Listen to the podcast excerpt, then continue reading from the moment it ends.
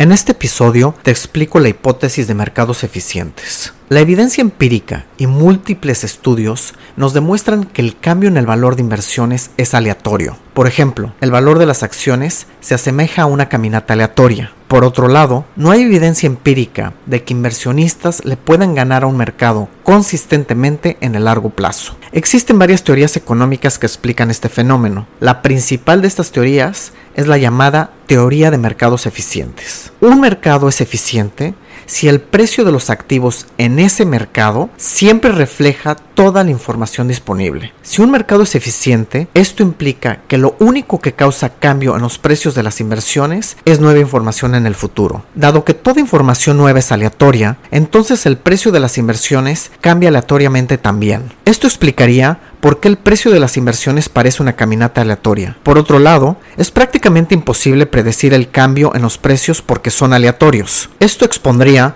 por qué es tan poco probable que los inversionistas le ganen al mercado en el largo plazo. La teoría de mercados eficientes se basa en que los mercados son extremadamente competitivos. Por ejemplo, compradores y vendedores están compitiendo para obtener el mejor precio. Los compradores tratan de pagar menos de lo que ellos creen que vale una inversión. Por otro lado, los vendedores tratan de vender a un mayor precio de lo que ellos creen que vale la inversión. Esto causa que los precios de las inversiones reflejen toda la información que los compradores y vendedores tienen sobre el valor de las inversiones. Existe evidencia que los humanos cometemos errores sistemáticos y tal vez los mercados no son perfectamente eficientes pero las conclusiones de la teoría de mercados eficientes explica bastante bien la realidad. Lo más probable es que los mercados son lo suficientemente eficientes que es muy poco probable encontrar gangas en el mercado. Por eso, cuando creas que has encontrado una ganga o una oportunidad de inversión, pregúntate a ti mismo, ¿qué sabes tú que nadie más en el mundo sabe?